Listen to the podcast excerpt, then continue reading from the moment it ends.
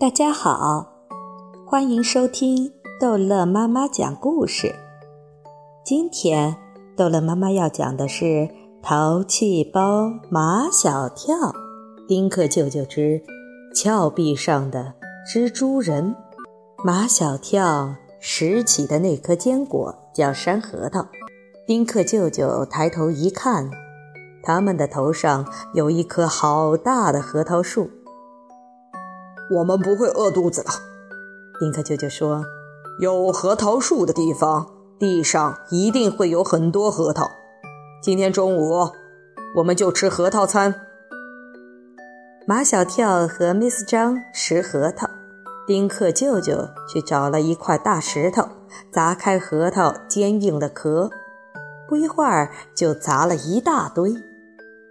平时。马小跳的妈妈也经常买核桃回来给他吃。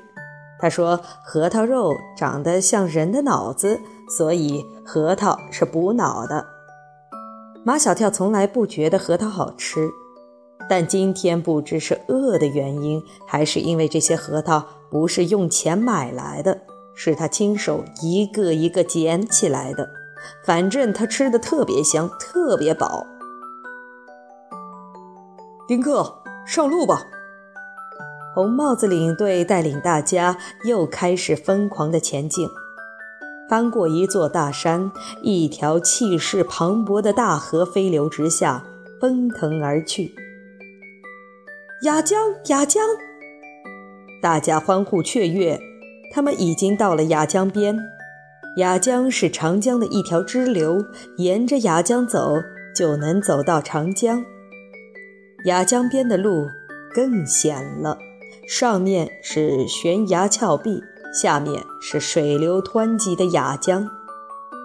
红帽子领队举着望远镜查看了地形，大家准备好安全绳，我们攀岩前进。攀岩跟爬山不一样，爬山只用脚，攀岩是手脚并用，像蜘蛛紧贴着墙壁一样。身体紧贴在悬崖峭壁上，依靠安全绳移动身体。考验我们的时候到了，红帽子领队视死如归。这一段路是我们整个行程中最险的一段路，正好考验我们的团队精神，考验我们的求生毅力。我们首先要保护好小孩和女士。这样吧，我在前面探路。丁克压后，不，我前面探路，你压后。探路的责任大，危险也大。红帽子领队争不过丁克舅舅，只好由他了。丁克舅舅曾经在一次攀岩比赛中获得过冠军，有“蜘蛛人”之称。他身体紧贴在峭壁上，手脚并用。灵巧地向前移动着身体，寻找坚固牢靠的地方，把安全绳上的梅花爪抓在那里，然后后面的人便抓住安全绳，跟着丁克舅舅前进。丁克舅舅的后面是 Miss 张，Miss 张的后面是马小跳。最先迈出的那几步，马小跳的脚有些打颤。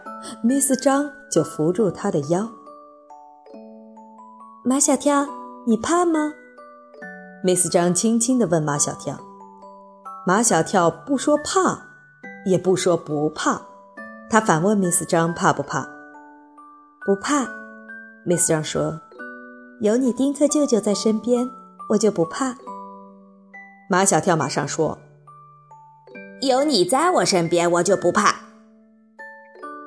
虽然道路很艰险，但有像蜘蛛人一样的丁克舅舅在前面探险，再加上大伙儿的团队精神，所以前进的速度仍然是非常快的。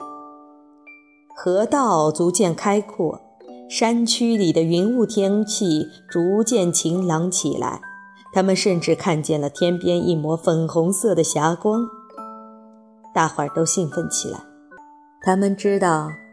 目的地就要到了，后面的路越来越好走，已不再需要丁克舅舅在前面探路，也不需要握着安全绳前进了。红帽子领队又走到前面去了，他走路的声音像打鼓。马小跳要一路小跑才能跟上他们的脚步，丁克舅舅却慢了下来，Miss 张也慢了下来。他们一边走，一边在路边踩着什么。你们在干什么？我们在采一种野菜李四章说：“等一会儿熬野菜汤喝。这种野菜表面一层毛茸茸的。”叫艾蒿。马小跳也一边走一边采起艾蒿来。河道变宽了，河水就变缓了，也变浅了，能看见成群结队的鱼儿在水里游。马小跳，你想不想吃烤鱼？丁克舅舅真的是异想天开，还在水里游着的鱼。怎么能变成烤鱼呢？马小跳一直没有注意到，丁克舅舅装着帐篷的大背包下面还吊着一个大黑塑料袋，里面装满了大大小小的白色塑料袋和各种各样的矿泉水瓶子。马小跳清楚地记得，出发之前并没有这些东西呀。你没看见我一路上都在拾这些东西吗？丁克舅舅真让马小跳搞不懂。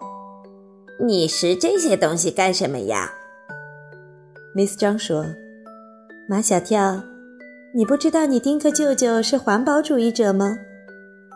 马小跳不知道，像丁克舅舅这样的新兴人类还是环保主义者。嘿，现在这些废物派上用场了。丁克舅舅挑出几个大的塑料袋，用小刀子在上面扎了许多小孔，就做成了渔网。丁克舅舅脱掉鞋，脱掉袜，赤脚站在水里，把塑料袋口张开，放在水流里，水流进塑料袋里，鱼也游进塑料袋里。丁克舅舅把塑料袋轻轻一提，水哗啦啦地漏下来。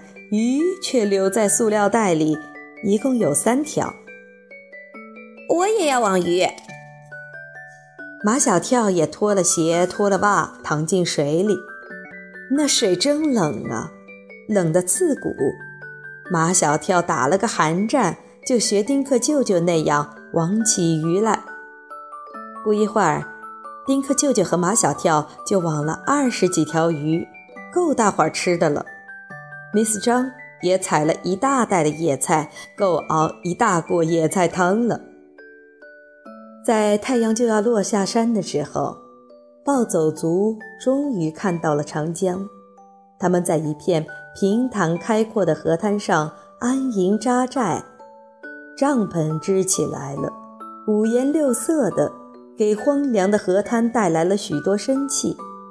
篝火燃起来了，男的。在忙着烤鱼，女的在忙着熬野菜汤，只有马小跳在那里东游西荡。圆圆的、红红的落日一点一点地落进了长江里，染红了一片长江水。大伙儿围在篝火旁，就着微微有点苦的野菜汤，吃着鲜美的烤鱼。这是一群热爱生活的人，懂得享受生活的人。就是在困境中，他们也一样能过得有滋有味。马小跳看看他身边的丁克舅舅，他正吃得狼吞虎咽，满头大汗，很难想象，这就是那个把手提电脑带到咖啡馆里办公，午餐就吃一块三明治的。丁克舅舅，好，这一集的故事就讲到这儿结束了。